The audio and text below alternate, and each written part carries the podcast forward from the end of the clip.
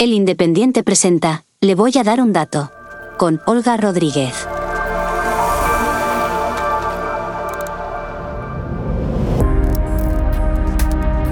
Bienvenidos, soy Olga Rodríguez y esto es Le voy a dar un dato, el podcast de economía del Independiente. ¿Ha invertido usted en letras del Tesoro? Miles de españoles han optado por esta opción como vía de ahorro. El respaldo del Estado y una remuneración atractiva han llevado a este producto de inversión a convertirse en la estrella de la temporada. Algunos bancos han comenzado a remunerar el ahorro, pero no es la norma general. Por ello ha aumentado la demanda de las letras y la deuda soberana recupera el interés de los inversores particulares pero también de los institucionales. Le voy a dar un dato. En un año, los españoles han comprado más de 16.000 millones de euros en letras del Tesoro. El año pasado, la cifra era de 19 millones. Como ven, el interés se ha disparado. Para comprender cómo se ha generado este volumen de compras y analizar cuál es la situación de la deuda pública española, tenemos con nosotros a Carlos Cuerpo, secretario general del Tesoro y Financiación Internacional. Hola Carlos, muchas gracias por querer sentarte con nosotros. Muy buenas, encantado. Pues eh, más de 16.000 millones de euros es un récord que han visto ahí los inversores. Sí, desde luego es un, récord histórico, no solo en términos de la cuantía total, como tú bien has señalado, sino de la velocidad a la que han ido adquiriendo precisamente las letras los, los inversores minoristas. Yo creo que hay dos dimensiones principales que son las que han llevado a este crecimiento tan rápido. Una, la rentabilidad, sin ninguna duda, que, que están viendo en nuestros títulos sobre todo no solo en términos absolutos, sino comparado con las alternativas que tienen ahora mismo. Desde principios de año veíamos que se iba abriendo la brecha de rentabilidad entre lo que ofrecíamos nosotros en las letras del Tesoro y lo que ofrecían, por ejemplo, las entidades financieras en los depósitos a plazos similares, ¿no? entre nueve meses, un año. Eso por un lado y, por supuesto, por otro lado, yo creo que la seguridad, la certeza que ofrecen los, los títulos de deuda pública. Son, ha, hecho una combinación, estos elementos han, han proporcionado una combinación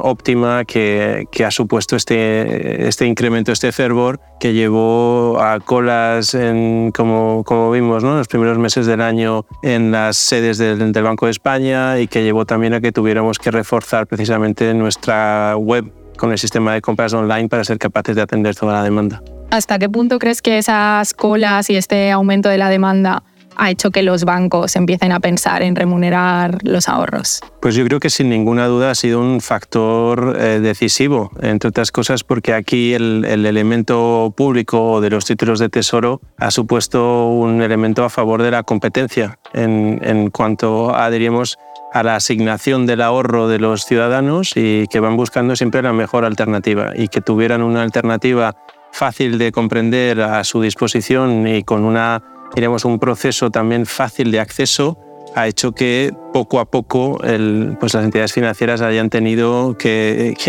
estar a la altura ¿no? y, competir con, esta oferta que venía de Tesoro y, hemos visto en eh, en estos meses, sobre todo desde segundo trimestre y ya en este, en este principio de tercer trimestre, cómo se va habiendo una cierta convergencia ¿no? con un aumento de las remuneraciones de los depósitos por parte de las entidades o incluso con una oferta de productos donde incluyen también los propios, las propias letras de tesoro, ¿no? nuestros propios instrumentos que están muy demandados también en, las propias entidades.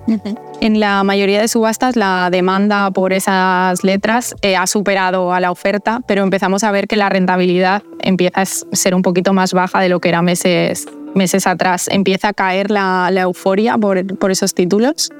Sí, aquí ya sabes que para nosotros la determinación de los tipos de interés viene muy asociada a lo que vaya haciendo el Banco Central Europeo con, con los tipos oficiales. ¿no? La política monetaria se transmite a, las, a los títulos de deuda pública y lo que estamos viendo también por parte del Banco Central Europeo en, en sus últimas decisiones es que parece que podemos estar cerca del, del, tipo terminal, ¿no? o por lo menos hay una discusión en cuanto a si va a haber o no subidas adicionales y esto pues también se transmite al mercado con, en, en términos de una cierta estabilidad o menor crecimiento en, en algunos de los tramos de la, de la, curva de deuda pública. Y en cuanto al impacto que esto haya tenido en, en la demanda, ah, yo creo que más allá de la, del impulso inicial que fue exponencial, como bien decías, lo que estamos observando desde entonces es una cierta normalización, pero en un entorno de una demanda muy elevada. Diríamos que no estamos volviendo a los niveles eh, del, año pasado o de años anteriores. ¿no? Nos mantenemos en unos niveles de demanda muy alta.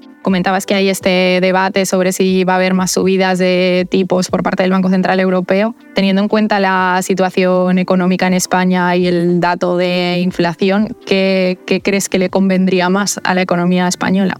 En términos de política monetaria? Es una buena pregunta. Eh, aquí los, expertos en política monetaria y los que tienen las competencias, evidentemente, son los bancos centrales, en nuestro caso el, Banco Central Europeo, con lo cual, eh, lejos de mí de intentar eh, ni siquiera acercarme a decirles lo que tendrían que hacer. Yo sí que diría dos, elementos esenciales en, en, como contestación a tu pregunta.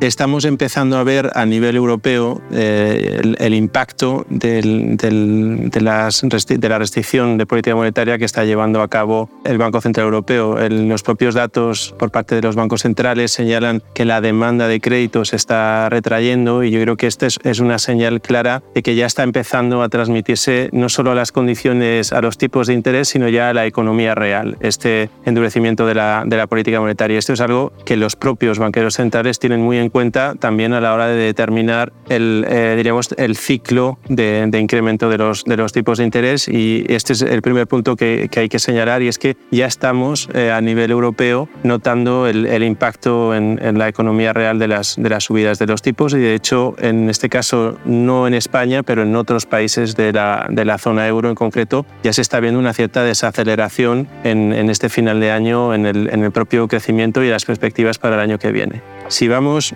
a la zona doméstica, diríamos, en cuanto al, al, al, ámbito doméstico español, en cuanto al crecimiento, aquí tenemos una situación muy favorable, con tanto un crecimiento en el 2023 muy por encima de nuestros principales socios, como también unas perspectivas favorables para el 2024, de nuevo manteniendo un diferencial amplio con respecto a Francia, Alemania o Italia. ¿no? Esto lo dice el Fondo Monetario Internacional, lo dice la Comisión Europea y esto nos posiciona, diríamos, en, en un punto cómodo, favorable para ser capaces de aguantar eh, el, el shock que viene de, procedente de la subida de los tipos de interés.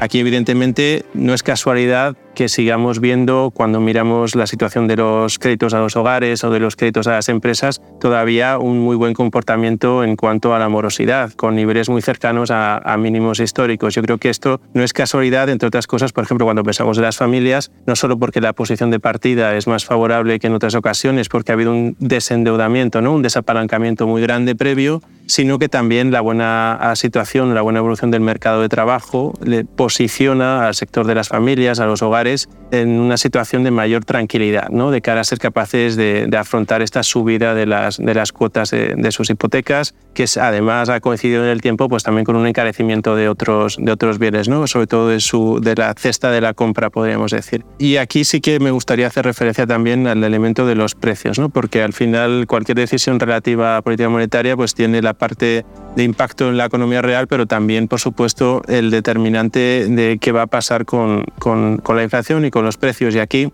de nuevo, hay una, diríamos, un diagnóstico ligeramente distinto en la zona euro, que es la cifra determinante para la actuación de, del Banco Central Europeo del que podamos tener a corto plazo en, en España, que somos, diríamos, en torno al 10% solo de la, del total de la decisión. En España, bueno, ya veis los datos mes a mes, estamos entre los países no solo de la zona euro, sino del total de, de la Unión Europea con menor inflación. Y esto, de nuevo, nos sitúa en una posición ventajosa ¿no? a la hora de enfrentar, por ejemplo, el impacto que tiene la inflación en los salarios, en el poder adquisitivo de, de, de los hogares, porque es menor al que pueda tener en, en, en otros países ¿no? con una mayor inflación y además la tendencia decreciente que ha habido en España, de nuevo, yo creo que ha ido anticipando el ciclo que pueda venir por parte del resto de los países del área euro y si es de esperar que siga esta tendencia a la baja ahora, por ejemplo, en, en lo que llamamos la inflación subyacente, ¿no? en la que excluye eh, los componentes a lo mejor más volátiles como pueda ser la energía y cierto tipo de, de alimentos, pues esperamos que esto se siga, se siga conteniendo. ¿no? Aquí la velocidad a la que esto se produzca a, a nivel del área euro pues va a ir determinando también cómo va a ir ajustando el, el Banco Central Europeo sus decisiones. Pero yo eh, espero aquí en este caso que evidentemente sigan acertando. ¿no? Esto es lo que dice muchas veces también la vicepresidenta, que nosotros lo que deseamos es que el, Banco Central Europeo acierte, que las expectativas de inflación sigan muy cerca de su objetivo, que es ese 2%, para que efectivamente podamos eh, tener lo que se llama un, aterrizaje suave, ¿no? que seamos capaces de corregir la inflación sin, sin por ello generar un, un impacto sustantivo en, en, el crecimiento hacia el futuro. Como comentas, tanto las expectativas como el comportamiento del mercado laboral hacen de España una economía fuerte en estos momentos y sigue, sigue captando el interés de, inversores extranjeros. Lo hemos visto en la rentabilidad de los bonos. ¿Se debería vigilar con más atención la inversión extranjera en sectores estratégicos? Bueno, aquí mi respuesta también es muy clara.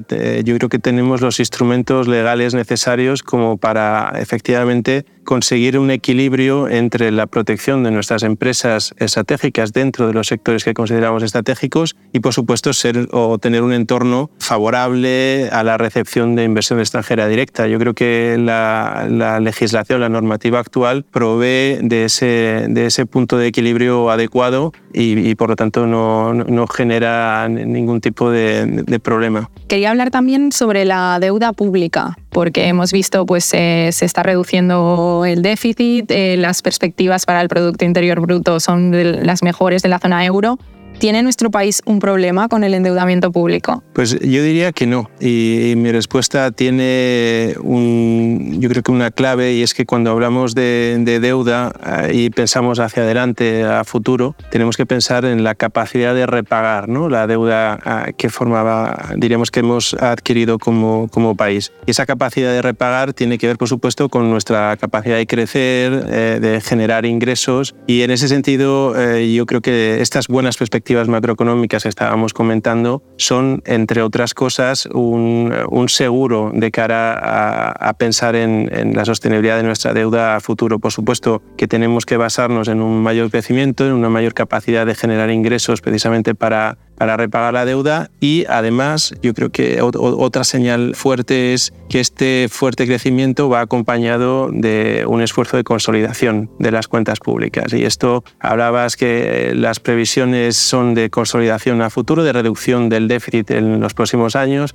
ya con unas uh, expectativas de bajar por debajo de este umbral del 3%, que es, uh, diríamos, una cifra mágica ¿no? en términos de las reglas fiscales europeas, bajar ya el año que viene por debajo de este 3%. Y esto se ve reflejado, este crecimiento y este esfuerzo de consolidación, en la reducción de nuestra deuda. Llegamos a máximos, diríamos, el año de la pandemia, eh, con todo el esfuerzo que tuvimos que hacer, pues evidentemente para proteger eh, la economía y evitar que tuviéramos cicatrices, ¿no? o que saliéramos de la pandemia con, eh, con unas perspectivas de crecimiento menores o con cicatrices, pues protegiendo a los trabajadores mediante los ERTE, entre otras cosas, eh, pagando, por ejemplo, las vacunas. Es decir, que este elemento de incremento de deuda nos llevó a un pico en, en 2020, del cual hemos ido eh, cortando o mordiendo trozos de manera muy rápida desde entonces, con unos ritmos no vistos en, en nuestra historia. La deuda pública se ha reducido más de cinco puntos el año pasado, que fue, fue un, un nivel récord, y esperamos de nuevo seguir mejorando incluso los objetivos previstos en cuanto a reducción de deuda. Y esto da una señal muy positiva al mercado y a los inversores. ¿no? Yo creo que aquí hay que señalar, por ejemplo, para este año que prevemos bajar incluso de, del objetivo que teníamos para el año que viene, que era bajar del 110%, pues prevemos, nuestras últimas previsiones son que esto ya lo podamos cumplir en, en, el 2023, este mismo año. Y esto van siendo pequeñas aportaciones positivas, de nuevo, cuando lo vamos sumando todas estas señales a, a la confianza de los, de los inversores. A nivel financiero, los créditos del plan de recuperación, ¿cómo van a afectar a, a esa deuda pública? Pues los créditos, ya, evidentemente ya sabes que el, hemos pedido los 84.000 millones de, de créditos que estaban a nuestra disposición en el marco de los fondos europeos de Next Generation EU y los hemos pedido en la adenda, en el segundo paso de, de nuestro plan de recuperación. Estamos pendientes de, de, la valoración positiva por parte de la Comisión Europea, que esperemos que llegue, iba a decir las próximas semanas, pero esperemos que sea incluso antes, para ya empezar con la implementación. Luego hay otro paso, diríamos, que es eh, más allá de la Comisión Europea, tiene que pasar por la aprobación del, del Consejo, de los ministros de, de Finanzas, y ya podremos directamente, eh, diríamos, eh, acompañar la primera fase de inversiones con esta segunda fase de inversiones y reformas, porque eh, van, van de la mano ¿no? en ambas fases. Y aquí preguntabas eh, sobre el impacto en, en, el nivel de endeudamiento. La visión que tenemos con respecto al uso de los 84.000 millones es una visión, yo creo que muy práctica, práctica ah, en un doble sentido, porque esperamos que nos aporte un doble dividendo, un dividendo o un beneficio a corto plazo que es precisamente intentar minimizar el impacto que está teniendo el endurecimiento de las condiciones financieras o de la política monetaria en cuanto al crédito. Esperamos poder, a través de estos eh, préstamos de, Next Generation EU, poder trasladar unas condiciones financieras favorables a los, uh, diríamos, a, los usuarios finales, ya sean hogares o ya sean empresas, particularmente pymes. Y yo creo que este, este es uno de los elementos esenciales y es que a corto plazo consigamos precisamente completar eh, la presencia de crédito en nuestra economía y por lo tanto el, crecimiento, sobre todo a través de inversión, gracias a la, financiación que nos venga de los proyectos que están dentro de la, de la adenda. Y luego tenemos un... Permíteme que te, que te interrumpa ahí. Entonces, estos créditos los recibe el Estado y los pone a disposición de las empresas. Entonces, no sé si nos puedes aclarar un poco más quién es el deudor de ese crédito. ¿Es el Estado o es la empresa que accede a él? Pues te diría que los dos, porque en primer lugar el Estado, eh, cada vez que cojamos fondos, eh, adquirimos una deuda para con la Comisión Europea, con, con Europa, podríamos decir, y a su vez, cuando nosotros prestamos este dinero, ya sea a través de ICO, por ejemplo, o de manera directa o a través de una entidad financiera, a una empresa, pues esa empresa tiene una deuda con la entidad financiera. De tal forma que eh, hablabas del impacto para nuestra deuda en términos netos, eh, para la deuda española, diríamos que cuando miras la devolución de estos préstamos que vamos a generar, en términos netos deberíamos tener una evolución incluso positiva por la ganancia financiera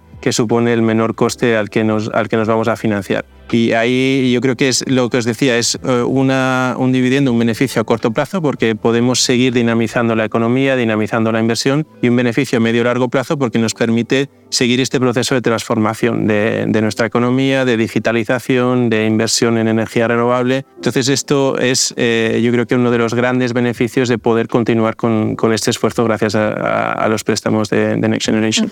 También el año que viene se, se, van a recuperar las reglas fiscales, se terminando de redactar o de definir cómo va a ser. ¿Las va a poder cumplir España? Sí, desde luego eh, aquí cuando hablábamos antes de que estamos en una posición cómoda con respecto a la evolución de, la política monetaria por eh, la reducción del endeudamiento de hogares y familias y por nuestra posición de partida más, más saneada y con mayor crecimiento, en el aspecto fiscal el diagnóstico es el mismo. Eh, estamos en una posición, como decía antes, o, en, en un proceso de saneamiento ¿no? de consolidación de nuestras cuentas públicas hacia adelante. La Comisión Europea ya nos hizo una recomendación para el año 2024 en términos presupuestarios que cumpliremos o cumplimos eh, y eso está en, nuestro... Hay un documento presupuestario que es el programa de estabilidad que mandamos todas las primaveras a Europa donde nuestras previsiones eh, son de cumplimiento precisamente de estas recomendaciones de la, de la Comisión Europea. Y a partir de aquí estamos efectivamente negociando las reglas que vendrán, que vendrán a futuro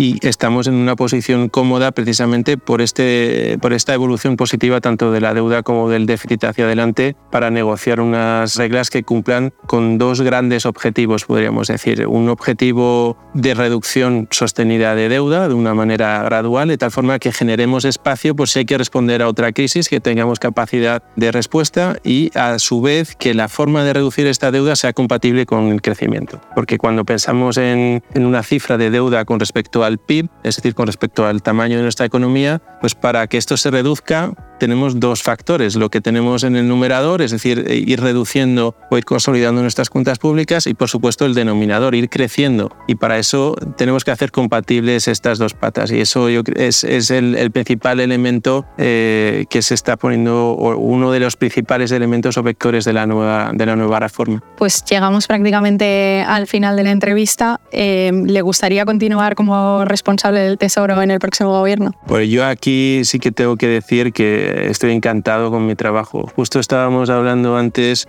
eh, de posibles problemas que puedan venir porque te guste demasiado tu trabajo, ¿no? Y yo estoy encantado, me parece que es sin duda el, el puesto más atractivo de la administración pública y mientras me lo pase bien, por supuesto estaré encantado de seguir. Pues Carlos Cuerpo, secretario general del Tesoro y Financiación Internacional, muchas gracias. A vosotros.